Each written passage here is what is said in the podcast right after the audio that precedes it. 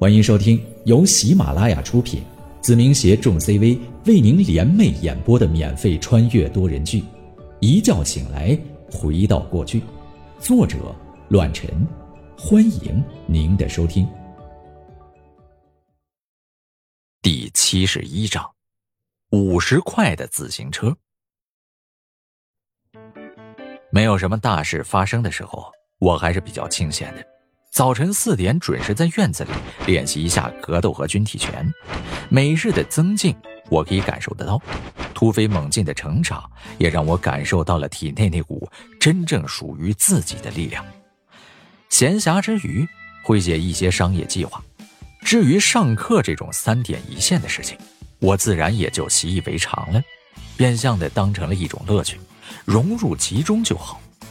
冲了个澡，简单的吃了口早饭，我在门口拦了辆出租车，朝着学校走去。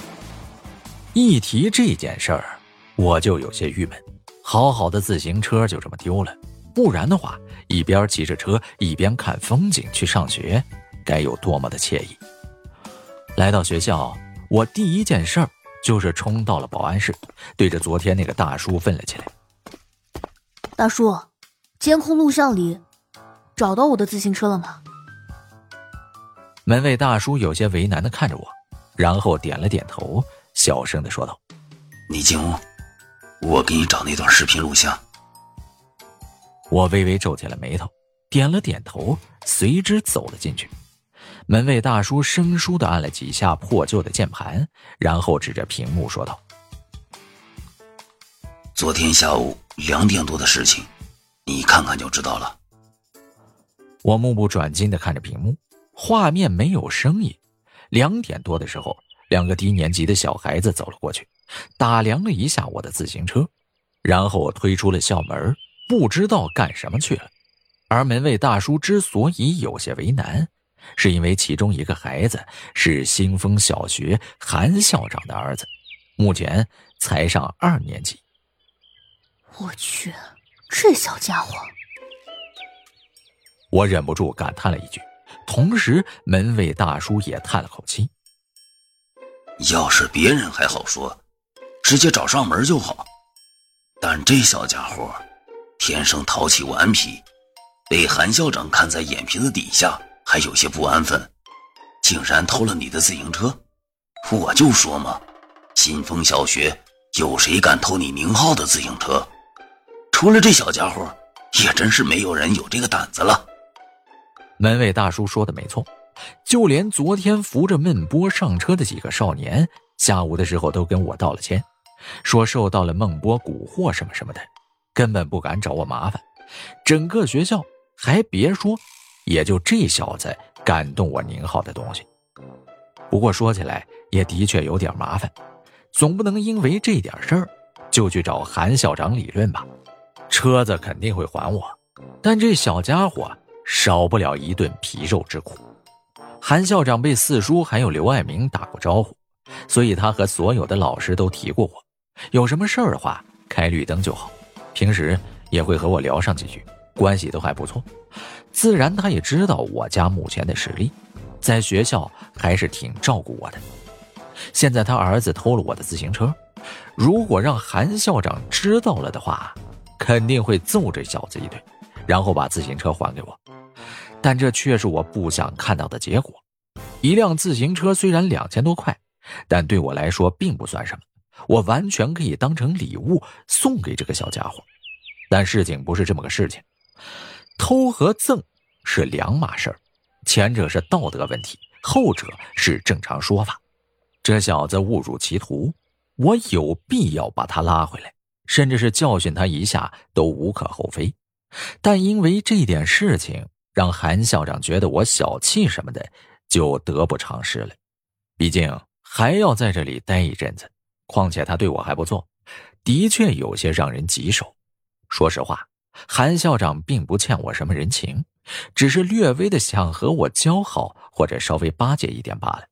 反倒我这么长时间没事就不来上课，就算打了架。也有他替我摆平，不知不觉，我反倒欠了他一些人情。这样吧，大叔，这件事情你先不要和别人说，我自己来解决。我稍微的提醒了一下，不然的话，门卫大叔要直接状告到韩校长那里，那这小家伙可就完蛋了。就冲着我的面子，这小子就得挨顿揍。嗯，行，那你看着办。听到我这样说，门卫大叔自然乐意，谁也不想给自己没事找事儿，更何况他两头都不想招惹。既然我自己解决，他也落了个清闲。随即，我回到了教室，难得准时的开始着百无聊赖的课程。中午的时候，我和刘婷来到了学校附近的游戏厅，还是那家张丽君的产业。上次来这里的时候。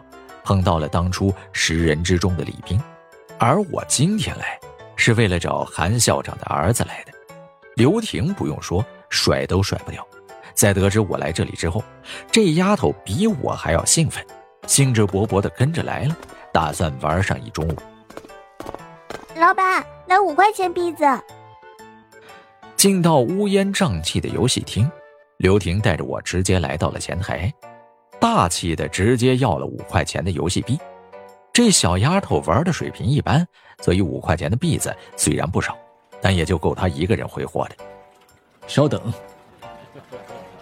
前台的年轻人低着头数着币子，拿起来的瞬间看到了是我，连忙打起了招呼：“浩哥，原来是你呀！你看看我这个眼拙，怎么能收嫂子的钱呢？”紧接着。这个年轻人立马拿出了一盒币子，递给了刘婷，尴尬的笑了笑：“ 嫂子，你随便玩，这钱你拿着，让斌哥知道我收你们的钱，还不得一脚踹死我呀？”懂事儿。刘婷兴高采烈的拿起了一整盒的币子，不管不顾的走到了游戏机面前，根本不理睬我，好像自己来的。最近生意怎么样？上次来的时候，李斌是过来收账的，所以负责这里的老板也和我有一面之缘。加上这段时间的名声大噪，即使我不认识他，他也会认识我。更何况我和张立军还是关系莫逆的合作伙伴，走到他的地头，自然而然的会受到不一样的待遇。整体来说还不错。那名年轻人指着角落里的三台奔驰、宝马游戏机，开口说道：“这两个月不比之前，但还是赚了不少。”我点了点头，自然清楚这个行业的门道。经过我的提前挖掘，肯定会把这个产业链提前的推到死亡的边缘。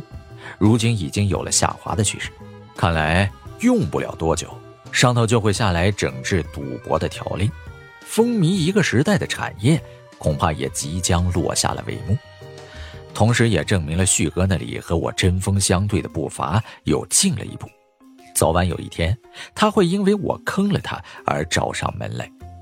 我不以为然，一是我有着和他对立的资本，二来这些都是他一厢情愿，我满足他的要求，各求所需罢了，怎么能说是我坑他呢？对于这样的趋势，我还是挺满意的。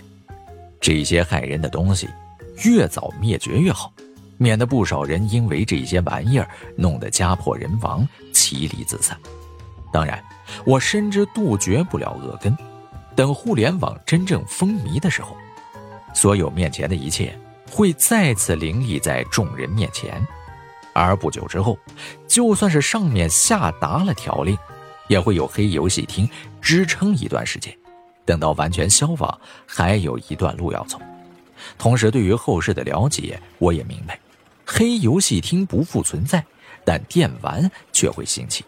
不同的是，那里大多数都是新奇的游戏，包括赛车、枪战什么的，不会再出现这种直系赌博的产业。浩哥，今天怎么这么闲着，带着女朋友到这里玩？是不是有什么事情？丽君哥吩咐过，君子社对待你就像自己人一样，有什么事情尽管吩咐，我臣子肯定二话不说。虽然他比我年长，但这声浩哥也是无可厚非。要知道我怎么说，至少也是和张立军实力相当的存在，所以他们的尊敬我也是承受得起的。没什么，一点小事情而已。我指着一个正在热火朝天、打着拳皇的小男孩问道：“喏，你认不认识那个小家伙？”你说他呀，认识，出手阔绰，家里条件应该不错。陈子微微一笑，然后指了指身后：“ 就在昨天，这小子推了一辆自行车来找我，说没钱打游戏了，要卖自行车。我一看呀。”这么好的山地车，自然而然就同意了。等他爸妈发现车子被他卖了的话，非得揍他一顿。对了，浩哥，你问这个干嘛呀？是不是这小子得罪你了？一个小孩子而已，浩哥别放在心上。如果你真要收拾他，我安排几个小家伙去教训他一顿。我回头望去，满脸黑线。这他妈不正是我昨天丢失的那辆自行车吗？感情被卖到了这里，还真是无比巧合。这车子不错，应该价格不菲。他卖给你多少钱？我好奇的看着陈子，自然知道这件事情怪不得他。就算是任何人看到这么好的自行车，肯定会欣然接受，不会有那么多的想法。五十，五十。我他娘的真是气的不行，花了两千多买的自行车，就这么被卖了五十块，这小子简直是要气死我！就卖一个一千，我也不多说你什么。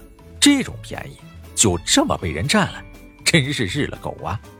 看到我这副模样，陈子一副莫名其妙，连忙问道：“呃，浩哥，怎么了？这小子哪里惹到你了？有什么你尽管开口。”我无奈的看着陈子，然后指着那辆自行车，笑着说道：“你说我能不生气吗？这小子偷了我的自行车，竟然卖了五十块钱！听到这里，陈子都不能自己的笑了起来。我说：“浩哥怎么这么生气呢？这小子我也是真是服了呀！怪不得五十块钱就卖给我了。”感情是偷了您的自行车呀？我还以为捡到个大便宜，没想到是个大麻烦。陈子自然不会霸占我的自行车，连忙说道：“浩哥，自行车你一会拿回去。这小子，我安排几个小家伙收拾一顿。不用收拾他了，他是我们校长的儿子，我和他老子关系还不错。一会儿你吓唬他一下，让他长长记性就好。”听到这话。陈子惊讶的看着正在打游戏的小男孩，感叹道：“哎呀，这小家伙还是个官宦子弟。行，浩哥，你放心吧，我吓唬吓唬他就得。另外，你也别多心啊，五十块钱而已，就当给这小子拿点币子罢了。”本集播讲完毕，感谢您的收听，下集更精彩。